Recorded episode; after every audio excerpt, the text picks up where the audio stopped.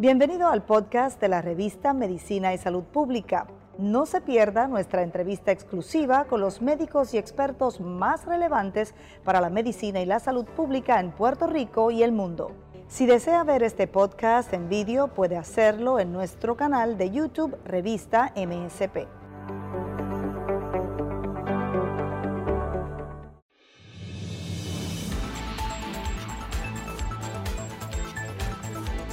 Hoy en MSP AM, edición diaria, les hablaré acerca de la enfermedad renal crónica, que afecta a más del 10% de la población.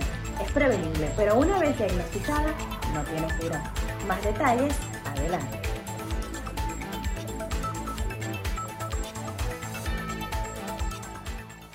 Además, el Departamento de Salud reporta en su informe cinco muertes adicionales por COVID-19, 283 casos positivos entre confirmados y probables. Suben a más de 300 las hospitalizaciones en el país. Preocupación en algunos centros hospitalarios en Puerto Rico.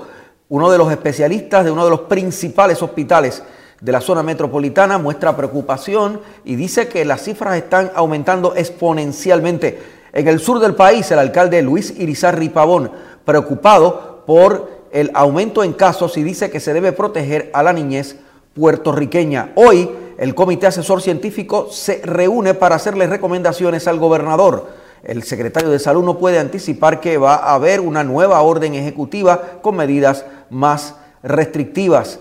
Algunos alcaldes del país están solicitando que no comiencen las clases presencialmente en agosto de manera generalizada. El presidente de la Asociación de Alcaldes y el presidente de la Federación de Municipios se reúnen para pedirle al gobernador que ofrezca más información sobre el tema. ¿Cuál es la condición renal crónica y cómo se manifiesta? Tendremos hoy un reporte sobre el particular. Mi nombre es Luis Penchi esto es MSP Edición Diaria.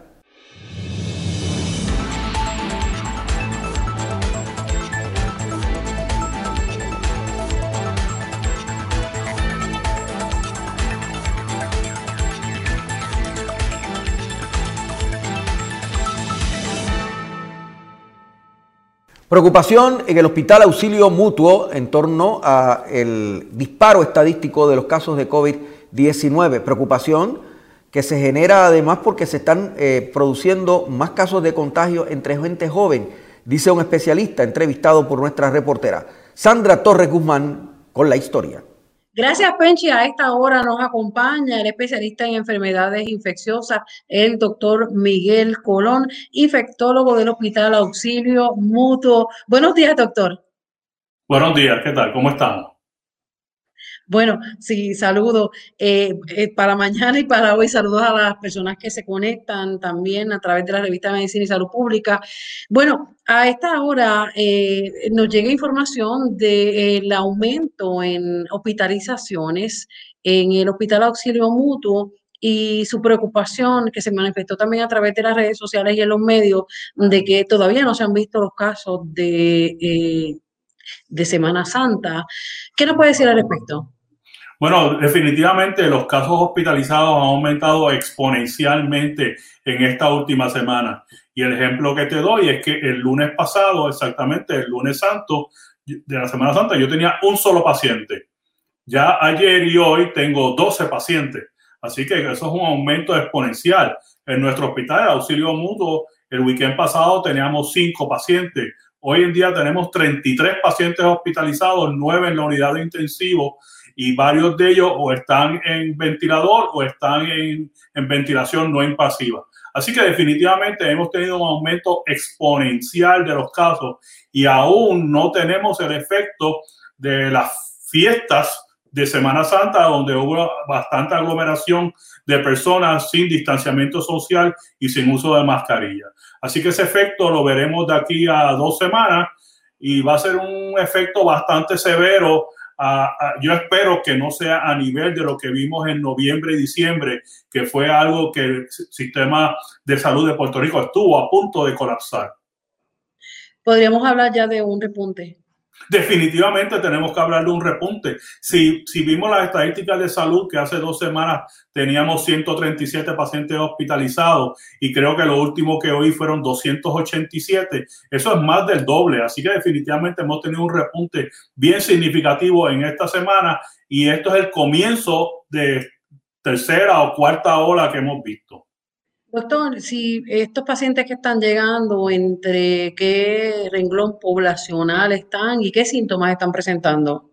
E, eso es lo más interesante de todo esto. La gran mayoría de los, sobre el 80% de los pacientes que estamos viendo son entre la, entre la edad de 30 y 50 años.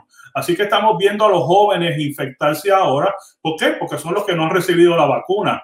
Ahora mismo de todos mis pacientes, yo solamente tengo dos pacientes sobre 60 años, uno tiene 61 y el otro tiene 65, es un matrimonio que se infectaron por su hija que, que trajo el virus a la casa, su hija vive con ellos, así que no, no fue que ellos habían salido a, a fiestar, sino que se infectaron dentro del círculo familiar, ella no tenía su vacuna y él había recibido su primera dosis par de días antes de desarrollar los síntomas. Los síntomas son los mismos, falta de aire, este, mucho distrés respiratorio, mucha tos. Estamos viendo en gente joven mucho más dolores musculares de lo que veíamos en pacientes mayores. Así que verdaderamente, pero los problemas de oxigenación son igual en pacientes mayores como en pacientes este, más jóvenes, que es lo que estamos viendo ahora. La gente está acudiendo a tiempo a atenderse. Bueno, estamos viendo bien temprano síntomas. Casi todas las consultas que yo vi en el fin de semana habían comenzado los síntomas en menos de una semana. Así que sí, están viniendo temprano al hospital. Y lo que me preocupa es eso, que muchos de los que están viniendo a la emergencia requieren admisión. No hemos tenido, no, ha habido casos que se han dado de alta rápidamente. Así que es un problema eso. En este caso, en el, área que usted está atendiendo, ¿se ha visto un aumento de casos en menores? Eh, se dice que entre las personas, en los datos publicados hoy, hay nueve menores que, fueron hospitalizados de un día para otro. Correcto, en auxilio mutuo tenemos varios menores en el World de Pediatría hospitalizados con COVID. El número exacto no te lo puedo decir porque verdaderamente no lo sé, pero sé que estuve hablando con el doctor Jorge Betrán, que es jefe de la sección de enfermedades nuestro hospital y sí me comentó que tenemos varios menores hospitalizados en nuestro ward de pediatría. ¿Qué ha pasado? Que en esta ocasión los menores están presentando síntomas eh, y, y, este número que se está viendo en creciendo. ¿Qué es lo que puede estar ocurriendo? Nos hemos descuidado, hemos descuidado a los menores, la apertura de escuelas, todos estos factores inciden. Yo creo que, es que nos hemos descuidado. Yo creo que hemos tenido ahora en verano muchas más reuniones familiares donde después que se dio el permiso, pero el permiso se dio estrictamente eh, a reuniones familiares donde todo el mundo estaba vacunado. Eso fue lo que dijo CDC. CDC dijo, vamos a hacer fiestas familiares. Se decía, si todo el mundo está vacunado, se pueden reunir, pueden quitarse las mascarillas, no tiene que haber distanciamiento social. Yo no creo que eso es lo que está pasando porque, como te digo, hemos visto mucha gente joven. Quiere decir que estos padres se están reuniendo con otras familias, todos entre 20, 30, 40, 50 años. Están los hijos, cuyos muchos de ellos no están vacunados y por lo tanto estamos viendo este patrón de diseminación familiar. Así que eso es lo que estamos viendo. Por eso estamos viendo más niños con síntomas porque se están reuniendo más grupos de familias eh, para pasar un tiempo. Digo que nosotros queríamos que se reunieran las familias, pero con el pretexto de que estuviesen vacunados. La idea de esto era que los abuelos pudieran ver a sus nietos, que era bien importante, pero era el círculo familiar, que todo el mundo estuviera vacunado. Pero parece que eso... Eh, nos dieron así y cogimos así, pues entonces pues es un problema y eso es lo que estamos viendo ahora, es el repunte de gente joven.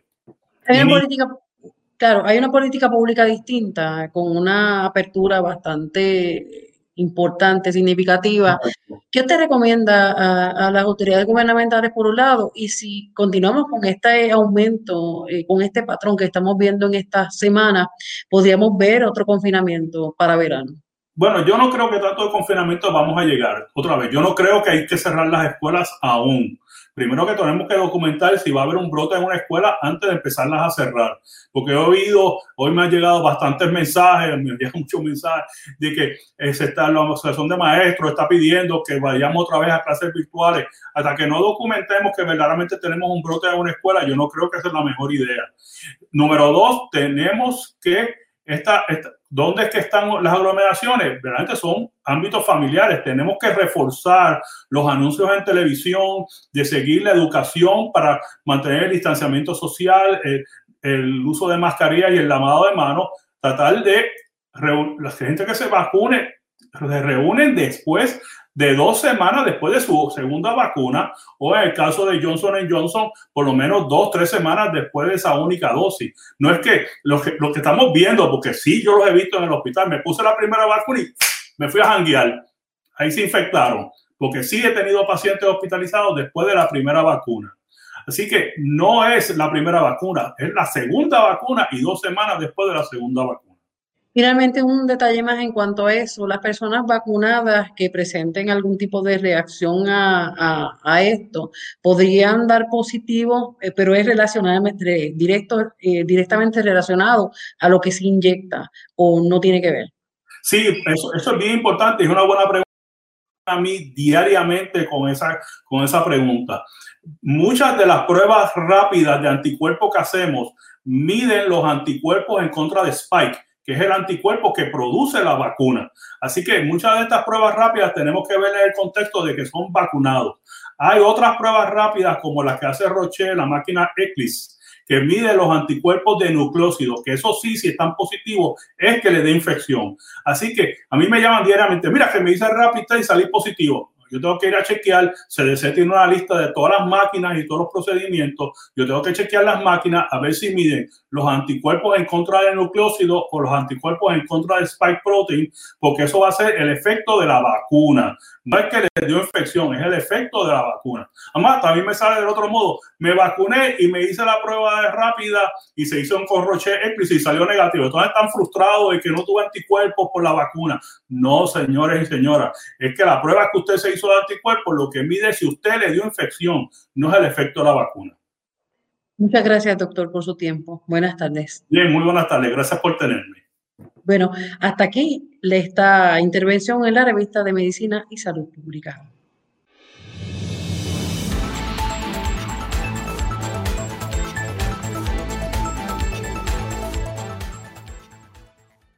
Gracias Sandra, como ustedes escuchan y ven, eh, realmente hay preocupación ya en los círculos profesionales del país. Ya mismo vamos a consultar a otros especialistas y a otros líderes de la industria de la medicina en Puerto Rico. Mientras tanto, les comentamos que hay que seguir también pendiente a, otros, eh, a otras condiciones. La hipoglucemia nos ocupa hoy en nuestra edición eh, digital de Medicina y Salud Pública. La disminución de la cantidad normal de la glucosa en la sangre se manifiesta con mareos, temblores, sudor y hambre. El consumo de alimentos o bebidas con alto contenido de azúcar es uno de los tratamientos para los que padecen de hipoglucemia. Más información en MSP Revista. Eh, vayan a, internet y disfruten de esta eh, información que aparece posteada hoy en Revista de Medicina y Salud Pública. Esta es MSP Edición Diaria.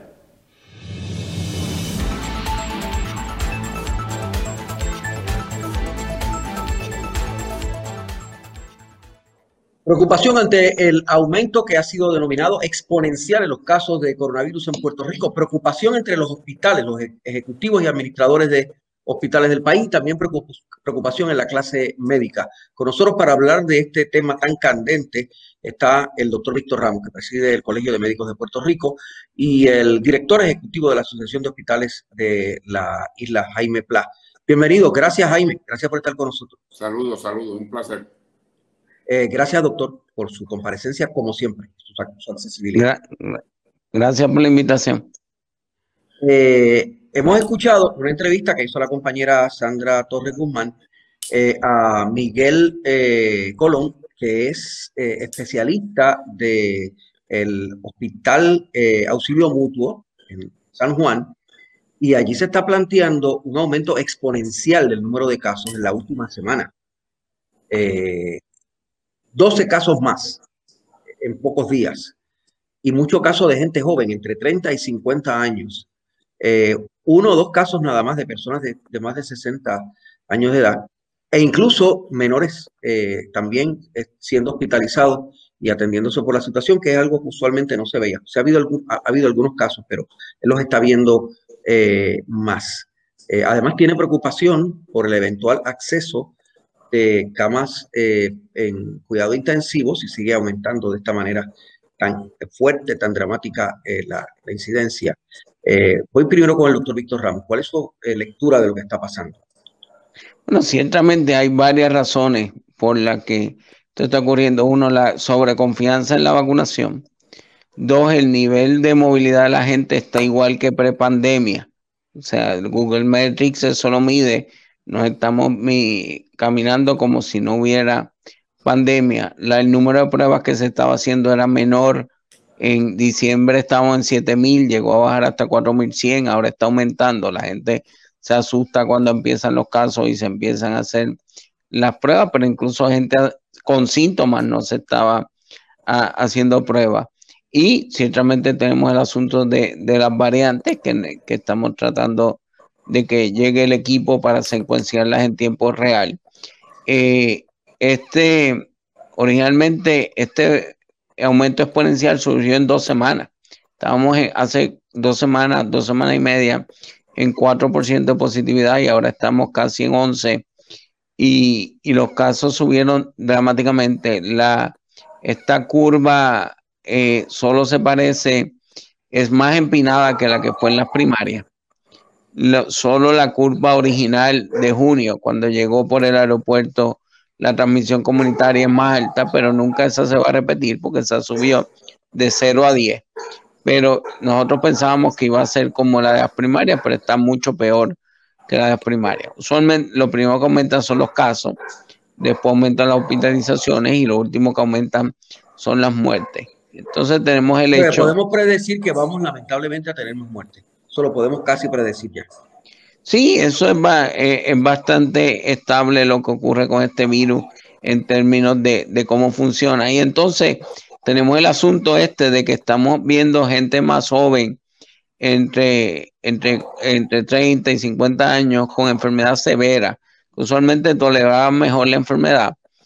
Y eh, incluso jóvenes, hemos tenido jóvenes de hasta 7 y 17 años en los últimos en las últimas semanas con enfermedad severa, ¿verdad? La mayoría de los niños que se admiten por COVID se admiten por deshidratación, ¿verdad? Los nenes, el COVID le da fiebre 39 y 40, no comen, se deshidratan, no por enfermedad severa, pero sí hemos tenido también casos de enfermedad severa y de síndrome multisistémico, ciertamente por eso fue el llamado de la coalición científica de que había que tomar medidas urgentes. Lo que pasó este fin de semana, que eh, el Cayo Caracol es lo más que se mira, pero es porque, porque habían videos, pero eso estaba ocurriendo a lo largo y ancho de Puerto Rico, en múltiples playas, en múltiples lugares, las aglomeraciones que ocurrieron allí, porque si fuera el Cayo nada más, solamente allá habían mil personas, que es un problema. Y, parecería que, también se ha perdido el control en el, aeropuerto internacional. No, tengo, la, tengo la impresión de que no hay las medidas, o sea, hay un, grupo de gente allí trabajando, pero no hay las medidas tan estrictas que hubo en un momento dado. Tengo la impresión.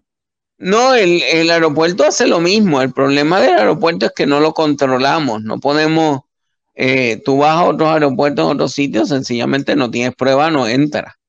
Eh, hay una ley de movilidad dentro de Estados Unidos que eso se permite. Tú se lo puedes hacer a gente que viene de vuelos internacionales que no son ciudadanos americanos, pero, pero no se lo puedes hacer a, ciudadanos americanos. Así que, que, que esa movilidad amplia es lo que ha hecho que Estados Unidos sea el peor país en cuanto a casos y fatalidades. Ahora, el otro asunto es el de los hospitales. Ya la Asociación de Hospitales eh, hace unos cuantos días eh, puso el grito en el cielo, ¿verdad? Porque están, están aumentando los casos y ahora escuchamos a este prestigioso doctor eh, Colón de auxilio mutuo diciendo que está alarmado por lo que está pasando en Auxilio Mutuo, que es uno de los principales hospitales eh, privados del país. ¿Cuál es el análisis eh, de PLA de lo que está pasando? Pues mira, yo creo que el doctor Ramos habló muy específicamente sobre algunos de los casos, pero en términos de los hospitales, nosotros tenemos que en semana y media teníamos un 2% de pacientes de COVID, ahora tenemos un 4%. Eso quiere decir que se ha duplicado. Eh, teníamos 134 pacientes y ahora tenemos 284. Y al ritmo que vamos, vamos a estar peor que en diciembre 10, que fue cuando tuvimos 657 hospitalizaciones, ¿verdad? A mí lo que me preocupa es la, la con la rapidez que estamos eh, eh, entrando en pacientes hospitalizados y con la rapidez que estamos llegando a tener pacientes en cuidado intensivo, que tiene un número más o menos similar, y que tengamos muchos pacientes eh, pediátricos que están teniendo eh, un diagnóstico de COVID. A mí me parece que una de las cosas que, que, está sucediendo con los niños es que los niños están emulando lo que los papás están haciendo y los familiares están haciendo. Y si todo el mundo se quita la mascarilla no hay distanciamiento, pues los niños también lo hacen y estamos viendo esa consecuencia ahora, ¿verdad? Así que nosotros, eh, a mí me preocupa que dentro de 7 a 10 días, ya pasada la Semana Santa, vamos a tener un diagnóstico claro de qué pasó en Semana Santa, porque si tenemos los hospitales llenos nuevamente, eh, pues tenemos un problema en nuestras manos. No porque o sea, el hecho de, el hecho de que se haya duplicado significa que esa tendencia va a continuar, ¿verdad? Pues, pues a mí me parece que sí, por lo menos por el momento, ¿verdad? Porque es que eh, eh, lo estamos viendo en doble dígito, las hospitalizaciones todos los días. No es que estamos hospitalizando uno o dos, estamos hospitalizando sobre 10, 12, 15 personas diariamente adicionales. Y eso pues es muy preocupante, especialmente, y quizás el doctor Ramos sabe esto muy bien, eh, el cansancio de nuestra gente en los hospitales, de nuestros profesionales, de nuestras enfermeras, de nuestros médicos, de nuestros técnicos de terapia, de todo ese personal que había empezado a coger un respiro, volvemos otra vez a esa batalla fuerte de, tener que preocuparnos por esos pacientes. En ese sentido, yo creo que es una irresponsabilidad de parte de la comunidad de, de, hacer esto porque tenían que esperar un poco, que es que la vacuna, nos vacunáramos todo lo más posible y ya en mayo, junio debíamos estar al otro lado, pero aquí ahora se nos presenta que nos van a subir, lo cual significa que eh, todos los todos los, vientos dicen que va a haber unas restricciones en un momento en que hubiéramos preferido no tener ninguna restricción y poder seguir con los planes de abrir las escuelas, eh, con el desarrollo económico de Puerto Rico, con que la gente se pudiera movilizar a otros sitios. Y eso pues eh, se nos va a cortar en este momento. Eh, la orden, enmendar la orden ejecutiva es la solución y le pregunto a los dos, doctor Víctor Ramos.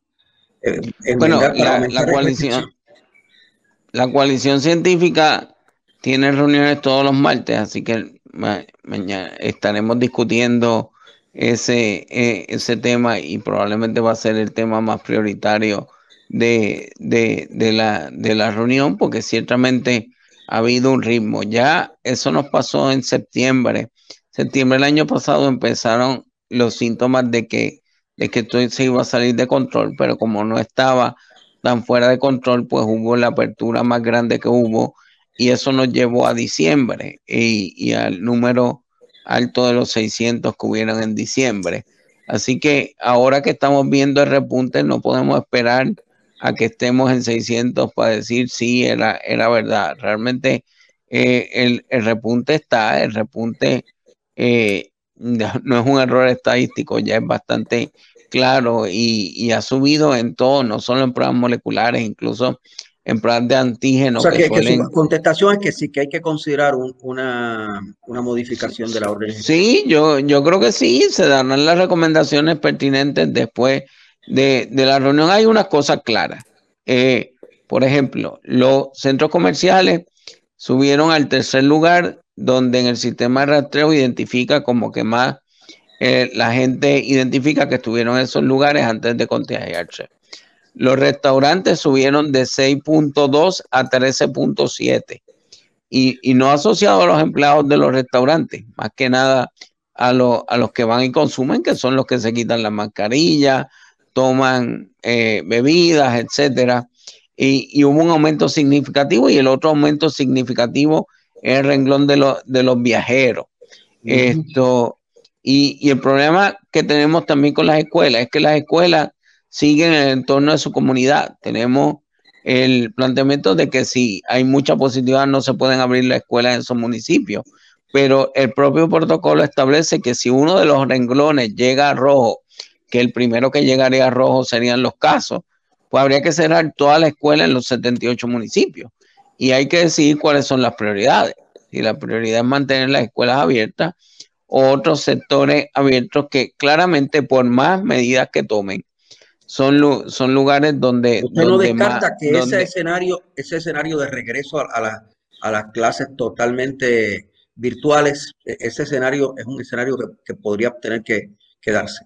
Sea, podría, podría tener que decir. Sí, a nosotros los pediatras no nos gusta. El propio secretario dijo que no se iba a coger la recomendación del informe. El informe, de hecho, aunque recomienda hacer a la escuela, establece que no ha habido ni un brote en las escuelas.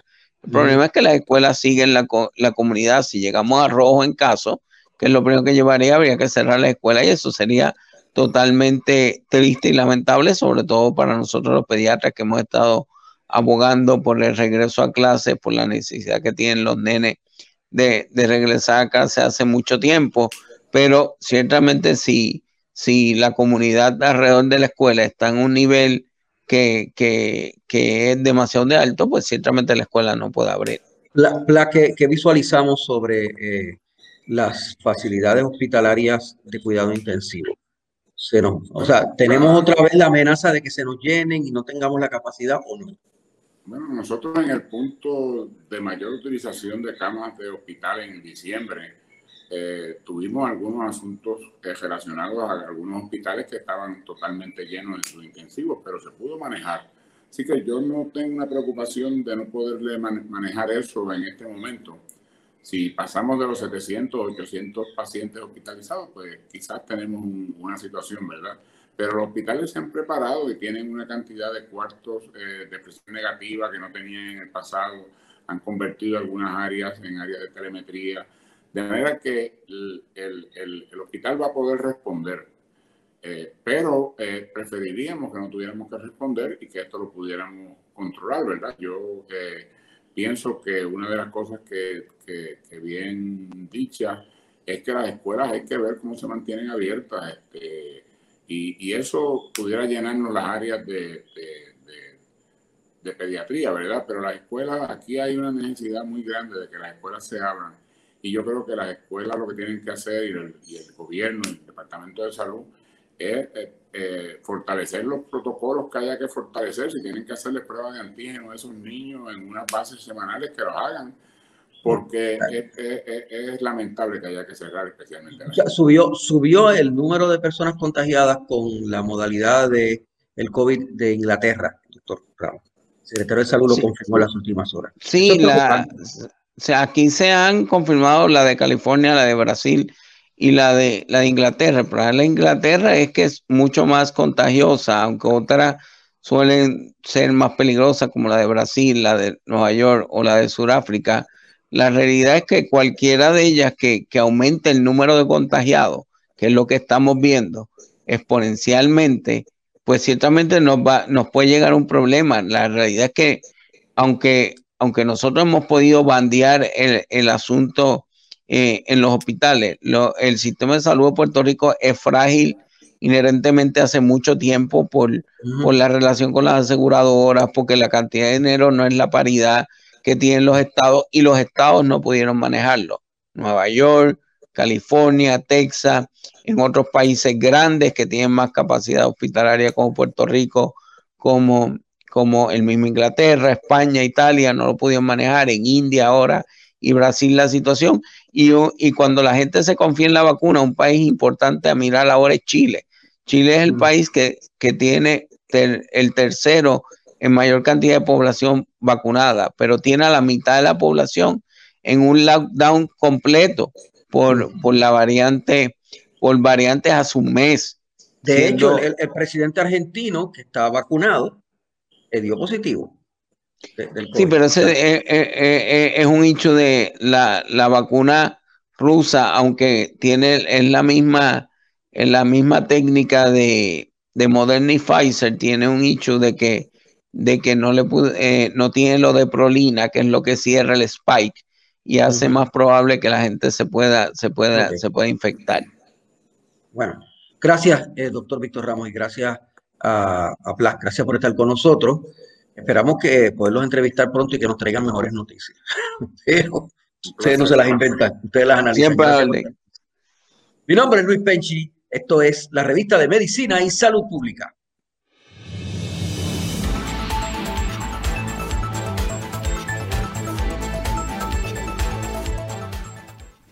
Hoy habrá una reunión del Comité Asesor Científico, como nos acaba de anticipar el presidente del Colegio de Médicos de Puerto Rico. En la reunión se va a discutir la posibilidad de recomendarle al gobernador cambios a la orden actual ejecutiva, pero el secretario de Salud no sabe si esto va a ocurrir o no. Carlos Mellado dijo que eh, no sabe si se deben tomar medidas más restrictivas y dejó en manos del gobernador la decisión final sobre enmendar o no la actual orden ejecutiva que vence el próximo 11 de abril. De manera específica, el secretario afirmó que no favorece un lockdown total como el que se implementó en marzo del 2020 y tampoco el cierre de playas ni de escuelas. Ya algunos alcaldes del país, como el de Ponce, Luis Irizarri Pavón, está diciendo que hay que reconsiderar el anuncio de que se van a abrir las escuelas de, las escuelas de manera generalizada en agosto con la espiral estadística que hemos tenido en torno al COVID-19. Hay que ser cautelosos, dijo el alcalde Irizarri Pavón, que es médico y se mostró preocupado por la alta incidencia de casos de COVID-19 en los últimos días. El presidente de la Asociación de Alcaldes de Puerto Rico, el villalbeño Luis Javier Hernández, y el guainabeño Ángel Pérez, alcalde eh, de Guaynabo y presidente de la Federación de Municipios, mientras tanto unieron sus voces para pedirle al gobernador de Puerto Rico que tome en consideración a los alcaldes del país antes de anunciar la nueva orden ejecutiva en torno al COVID-19. Mi nombre es Luis Penchi, estoy en MSP Edición Diaria y ahora nos vamos con un reporte especial de la compañera Gisette Arellano sobre eh, condiciones renales en su etapa crónica.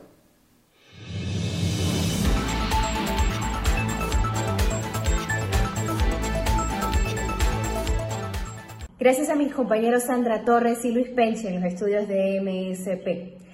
La enfermedad renal crónica es progresiva, silenciosa y tiende a dar síntomas en etapas avanzadas, cuando ya las soluciones son altamente invasivas o costosas. Visita www.msprevista.com. Búscanos en Facebook como la Revista de Medicina y Salud Pública y también síguenos en Instagram como arroba revista MSP. El diestro equipo de editores de la Revista de Medicina y Salud Pública ha preparado este video educativo para conocer más acerca de esta dolencia. Veamos. Enfermedad renal crónica la enfermedad renal crónica es la pérdida gradual de la función renal. Tus riñones filtran los desechos y el exceso de líquido de la sangre, que luego se expulsan con la orina. En las etapas tempranas de la enfermedad renal crónica puedes tener pocas señales o pocos síntomas. La enfermedad renal crónica puede no manifestarse hasta que la función renal se vea totalmente afectada. Síntomas. Las señales y síntomas de la enfermedad renal crónica se manifiestan con el paso del tiempo si el daño renal avanza lentamente. Pérdida de apetito, fatiga, problemas para dormir, calambres musculares, hinchazón de pies y tobillos, dolor en el pecho y presión arterial alta. El tratamiento de una enfermedad renal crónica se centra en retrasar el avance del daño renal mediante el control de la causa no diagnosticada. La enfermedad renal crónica puede convertirse en una insuficiencia renal terminal, la cual es mortal si no se realizan filtraciones artificiales o un trasplante renal. A pesar de que la enfermedad renal crónica no tiene cura, sí es prevenible. La invitación es a que usted acuda a su especialista, a su doctor. Recuerde además seguirnos y buscar toda la información que se relaciona a este y otros temas de salud en www.msprevista.com. Síganos en Facebook como Revista de Medicina y Salud Pública y también en Instagram como arroba revista MSP. Soy Gisette Arellano y regresamos al estudio principal de MSP AM, edición diaria, junto a Sandra Torres y Luis Penchi.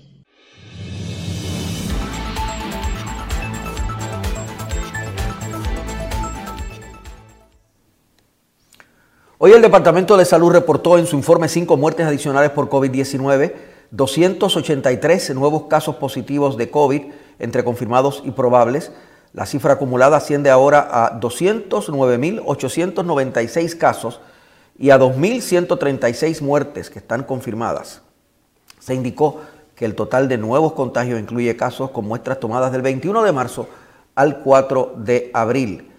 Los fallecimientos son un hombre de 65 años de la zona metro, un hombre de 58 de Caguas, un hombre de 55 en la región de Bayamón y una mujer de 82 también en la misma zona, y un hombre de 43 años en la región de Arecibo.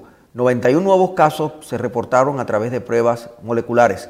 304 personas están hospitalizadas, de las cuales 37 adultos se encuentran en un ventilador el índice alarmante para el día de hoy es que estamos por encima de 300 hospitalizaciones, que es la cifra más alta en mucho tiempo. Y ya escucharon ustedes en nuestros reportes y en nuestros análisis con los especialistas que eso está preocupando. Pero quédese conectado en MSP Revista y en nuestras redes sociales para que tenga más información durante todo el día de lo que está pasando. Mi nombre es Luis Penchi para MSP, edición diaria.